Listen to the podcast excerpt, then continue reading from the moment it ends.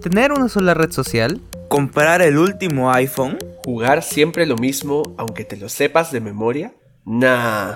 No nos gusta una sola cosa, porque en la variedad está la diversión. Beta Tester, solo por Radio UPN.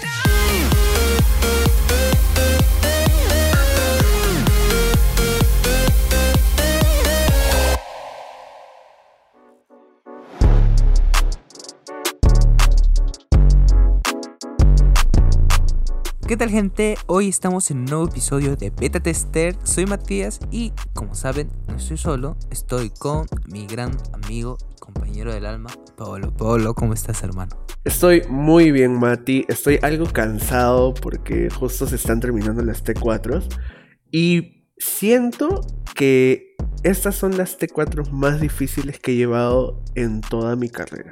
Y hablando un poco de difíciles, el día de hoy tenemos un programa muy interesante. A ver, cuéntame, cuéntame, eso sí me interesa.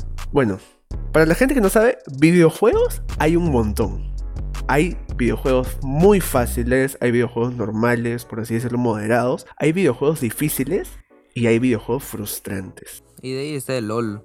Sí, de ahí está el LOL. O sea, hay juegos para todo público y para público diferente. Eso depende del gusto de cada uno, obviamente. Bueno, Pablo, y no nos van a mentir diciendo que nunca en la vida se han enojado con un videojuego al no poder pasar un nivel o derrotar a un boss. Se les hizo más difícil que encontrar el sitio en la metropolitana en una hora punta. Definitivamente. Y tampoco voy a mentir, o sea, he llorado con juegos. Por, al ser muy difíciles o simplemente porque llegaron a mi corazón con alguna palabra o algún sentimiento y es como que... Sí, llega a frustrar. Ahora, Sabemos que como gamers sufrimos, todos sufrimos.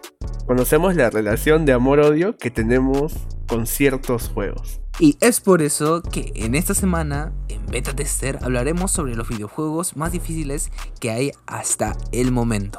Así que no te despegues porque ya comienza Beta Tester.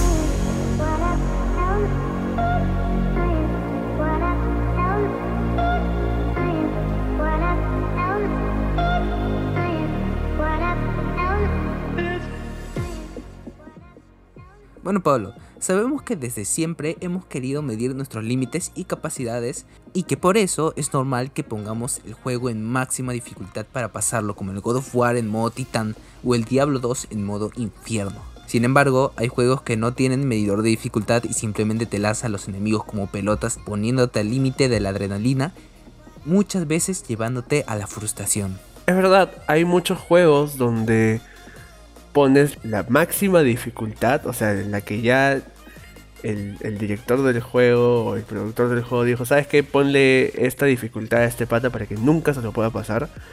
Y no sé si lo hacen con maldad o para probar nuestra paciencia, pero si llega, llega a ser frustrante. No sé si, si te ha pasado en algún momento. Bueno, Pablo, una de mis experiencias más frustrantes que he tenido ha sido en Pokémon Esmeralda. Te cuento un poquito al respecto. Y es que en Pokémon siempre hay un ratio de captura. O sea, siempre vas a poder encontrar un Pokémon en cierto lugar. Y ese Pokémon especial yo lo quería porque es muy bonito y es muy fuerte. Es Fibas. Y yo quería la evolución a Milotic. Y ese agraciado Pokémon tiene un ratio de captura de 0.3. Y solo se puede encontrar en 5 píxeles del juego. Entonces, me acuerdo que me pasé una vez 12 horas buscando ese Pokémon pero, o sea, sin exagerar. Me pasé creo que un día entero buscándolo y no lo encontré. Durante 5 horas, píxel por píxel moviéndome para que pueda salir el Pokémon. Y es que ese nivel de dificultad que ponen es muy molesto. Y hasta ahorita sigo sin encontrar ese bendito Fibas. Ok, seamos sinceros, 0.3 de porcentaje para poder conseguir un solo Pokémon ya es una dificultad abusiva y en 5 píxeles exactos. O sea, creo que la gente también se pone a pensar, ya me aburrí de estar buscando al bendito Pokémon, ya sabes qué, llévatelo, tu juego, ya no quiero verte nunca más. y Pokémon es, y Pokémon Esmeralda es un muy buen juego. O sea, para mí es uno de los mejores que hay. Para mí es uno de los mejores que hay. Con, con Rayquaza. Junto a Rojo Fuego. Exacto. Entonces, el, el hecho de querer también eh, conseguir todo, o sea, el 100% del juego, con medallas, con Pokémones, ya consigues Pokémones hasta por las puras. O sea, creo que la gente también tiene paciencia para poder llegar a esos, a esos 5 píxeles para poder conseguir un Fibas. Entonces, hoy en Beta Tester hemos preparado una lista con algunos juegos que son considerados de los más difíciles que hay hasta el momento.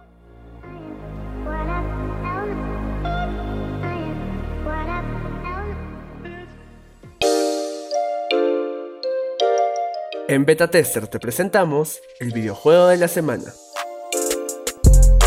Hollow Knight. El videojuego cuenta la historia del caballero en su búsqueda para descubrir los secretos del largamente abandonado reino de Hollow Nest, cuyas profundidades atraen a los aventureros y valientes con la promesa de tesoros o la respuesta a misterios antiguos.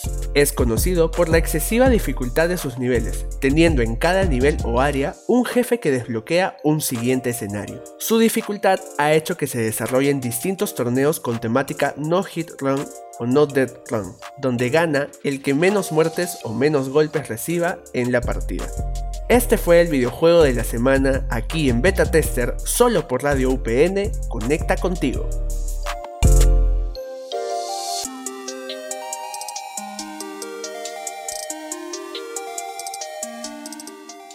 Y ese fue nuestro videojuego de la semana. Si bien Hollow Knight es un juego complicado, acá hemos recopilado algunos más que pueden provocarte muchas frustraciones. O que tal vez rompas tu teclado, tu pantalla, tu mando, tu PlayStation, tu mesa, tu silla. Eso ya dependerá de de ti. crédito al comprarte cosas del Exacto. videojuego. Eso ya dependerá de ti. Cuéntame, Mati, ¿cuál es el primer juego que tenemos en esta lista? Bueno, Pablo, como comercial te lo voy a decir. Returnal. El videojuego presenta elementos de roguelike y del género de horror psicológico, puesto en un encuadre de ciencia ficción futurista. El jugador controla a Selene, una piloto espacial equipada con traje y arma de alta tecnología, quien está perdida en el planeta alienígena Atropos y atrapada en un bucle de tiempo. Después de cada muerte, Selene es resucitada, siguiendo un patrón de atravesar entornos extranjeros y combatir entidades extraterrestres con visiones crecientes en un mundo en constante cambio. Cabe resaltar, ok, hay, hay que resaltar esto, y es que el juego está en esta lista porque no es simplemente que Selene resucita y ya. Es que imagínate estar en el nivel final del juego y te mata el boss final. Selene es resucitada al inicio del juego sin nada de lo que recogiste en toda la campaña. Eso es lo que hace este juego difícil. Que si mueres, regresas al inicio del juego, como si estuvieras empezando la campaña. Me hace recordar a la protagonista de Alien, de la película, que ¿Cuál? resucitó la chica, no me acuerdo cómo se Ah, llama. feliz día de tu muerte. Ajá. Y resucitó así, con- y no sé, tuvo un hijo alien, algo así. Que lo mató por un No, novio. una, una- un hijo, un alien, no, creo, creo que es una, una película diferente. Creo que estamos hablando de película diferente. sí, pero Feliz Día de tu Muerte es una muy buena referencia a este juego. Y es porque cada vez que mueres, vuelve a iniciar el día. Y en este caso, vuelve a iniciar el juego. El segundo videojuego en la lista es Crash Bandicoot 4. Continuando con la historia de uno de los personajes más queridos del mundo gamer, Naughty Dog nos trae este juego que nos hará preparar nuestro timing y reflejos para superar cada nivel más difícil que el anterior, donde las trampas te dan pocos segundos para poder superarlas. Y es que es cierto, este juego también llega a ser bien pesado, porque debes tener, como se dice, el timing perfecto para poder llegar a ciertas cajas o no morir en el intento. Yo me acuerdo la primera vez que jugué Crash Bandicoot fue en una Game Boy. Y este Crash Bandicoot era el clásico, o sea, el normalito, el de toda la vida, el de donde tenías que saltar, agarrar mangos. Y nunca lo entendí, pero me gustaba. Nunca lo pude pasar porque yo soy bien flojo para pasar videojuegos también. Pero el que sí me encantaba y el que yo no he tenido Play, pero mi primo sí, y siempre les pedía para jugar, era el Crash Bandicoot el, el de carreras. Es muy buen juego de es carreras. muy buen juego de carreras. Es muy buen Es- juego creo que es el mejor de todos, donde puedes hacer de todo. Sí, me gusta mucho más que Mario Kart, la verdad. Está Sí. muy bueno. Sí, me gusta mucho más que Mario Kart, es verdad. Y creo que es más por las físicas, los, los animales que hay. Sí, y por la nostalgia de ver a Crash, ¿no? Y a los demás, en especial en una carrera. Exacto, o sea, mi primer Crash fue en Play 1, en 2002, creo que me compré mi Play. Y, y fue bonito jugar Crash 1. Lo pasé, eh, me costó, me costó. Y no lo pasé en 2002, obviamente, porque tenía dos años. Pero me lo pasé después. Y aparte de la nostalgia, porque obviamente recordaba que lo tuve mi primer Play. um, fue, sí fue difícil. O sea, si el 1 era difícil, el 2, el 3, imagínate el 4, que salió ya hace un buen tiempito. Es mucho más difícil porque a la gente le, le gusta probar su, su capacidad para poder Sí. pasarse ciertos niveles. Entonces, Entonces, le gusta probarse a sí mismo, la verdad. Y eso es lo que admiro de varios gamers, porque, o sea, pasarse un videojuego y en especial en la dificultad. Si a mí el Minecraft me parece difícil en Pacífico, confirmo, confirmo, a mí también. imagínate esos que no sé, se hacen un lío entero para pasarse cinco, cinco niveles. O sea, no sé, que hacen un bug para pasarse cinco niveles y así quieren hacerse un récord mundial en dificultad difícil. No, es para mí sería imposible, la verdad. Bueno, Pablo, ahora vamos a hablar un poquito de Shadow of Chernobyl. En Shadow of Chernobyl no hay vehículos ni atajos, ya que deberemos movernos por un complejo y enorme mundo a pie y doblegarnos al cansancio y al hambre. La interactividad con los personajes no jugadores y los riesgos de las misiones que aceptamos para prolongar nuestra exposición a la radiación y los mutantes son una parte esencial del juego y que definitivamente plantean al jugador una serie de situaciones límite muy crudas. O sea, ya- yo también me- quedo pensando y digo, ¿por qué, ¿por qué querrías prolongar tu exposición a radiación? sea, fue, fue lo primero que se vino a mi mente. Oh, explotó la planta de Chernobyl. Quiero meterme radiación en el cuerpo. Sí, sí, literal, fue lo que se vino a, mi mente, como que, que- ¿por qué haría eso? bueno, el siguiente juego que tenemos en la lista es Cuphead, y es uno de mis favoritos. Es muy buen juego. Definitivamente. Cuphead y Mugman eran dos hermanos que vivían con su familiar Elder Kettle. Un día entraron al casino del diablo. Tenían una racha perfecta. El diablo les dice que si ganan una última ronda se convertirán en dueños del casino, pero de lo contrario se adueñará de sus almas. Cuphead, cegado por la ambición, aceptó y perdió. Los hermanos le suplicaron al diablo no castigarlos, y este les propuso que si derrotaban a deudores y recolectaban sus almas, los perdonaría. Cuéntame un poco acerca de este juego, Mati. Claro, Cuphead es un videojuego de plataformas de scroll lateral en 2D de tipo shoot'em up, ya que se puede recolectar poderes y modificarlos. Los niveles están divididos en correr y disparar y batallas de jefes, y estos se pueden jugar de manera individual o de dos jugadores. ¿Sabes? Cuphead me hace recordar a los Looney Tunes, o sea, los cartoon antiguos, por así decirlo.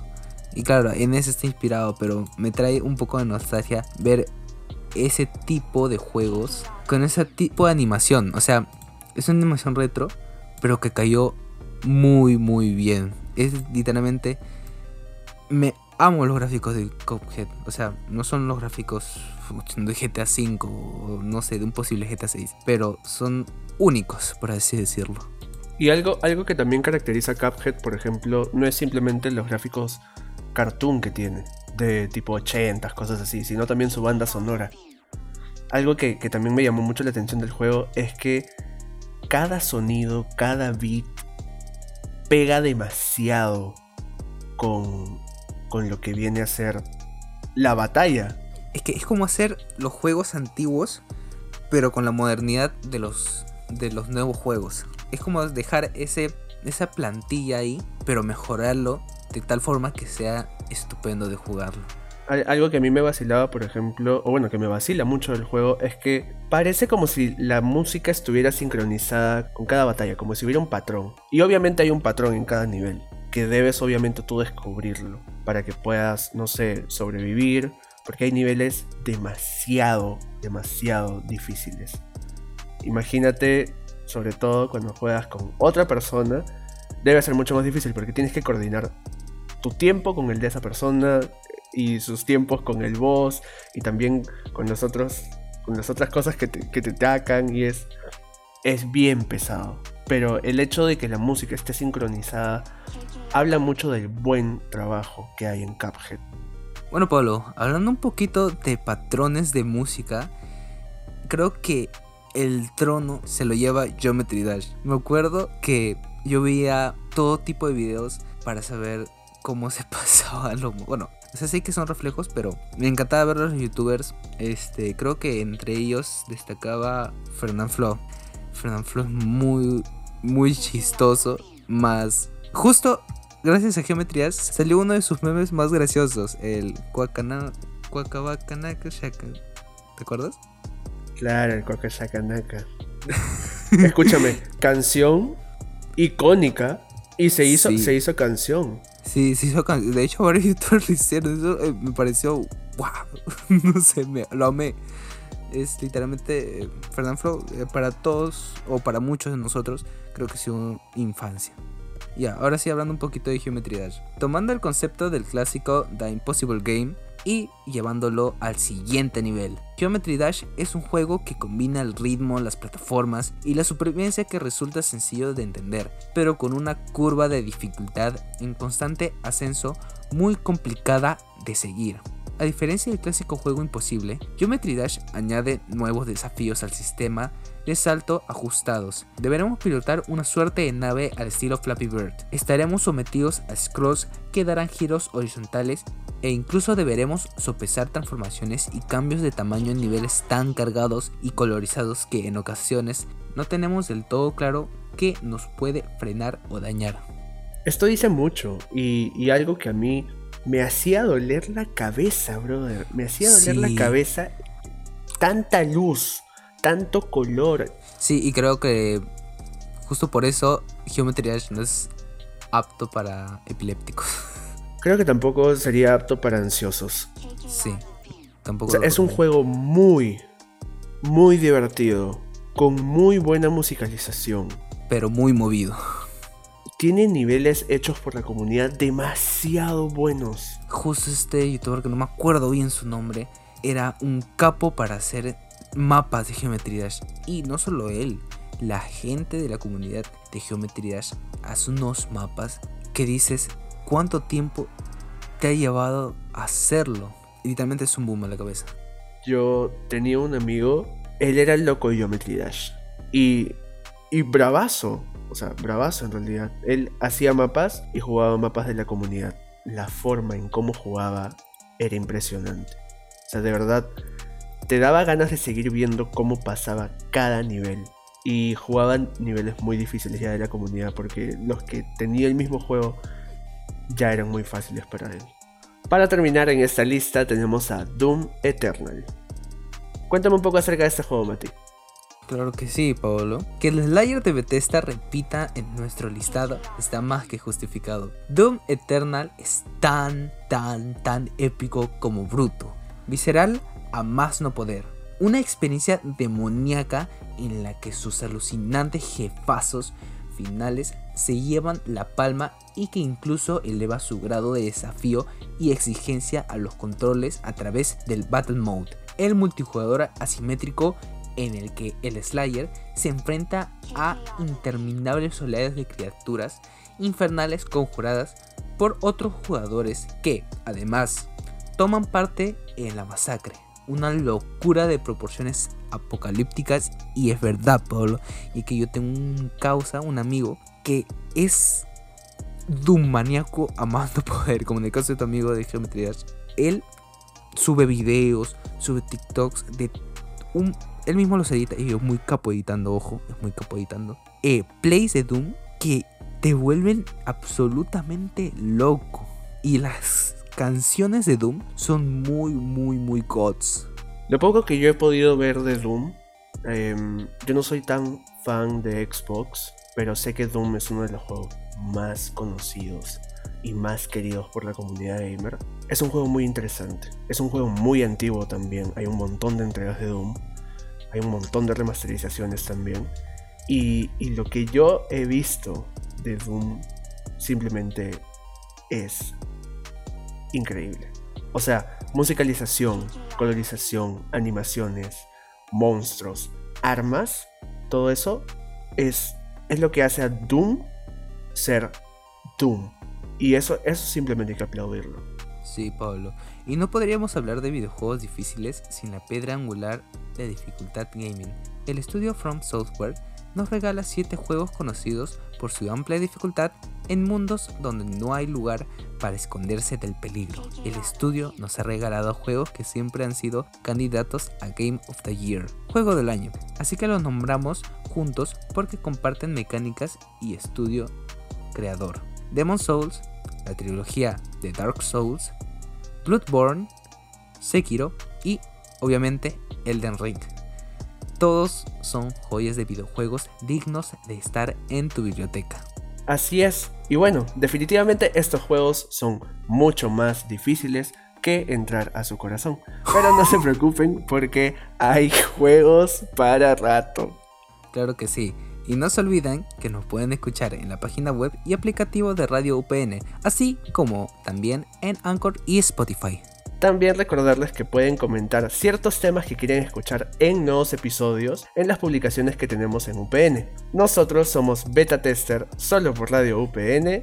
Conecta, Conecta contigo. Nosotros somos Beta Tester solo por Radio UPN. Conecta, Conecta contigo. No, no dices mal. Conecta contigo. Ya, nosotros somos Beta Tester solo por Radio UPN. Conecta, contigo.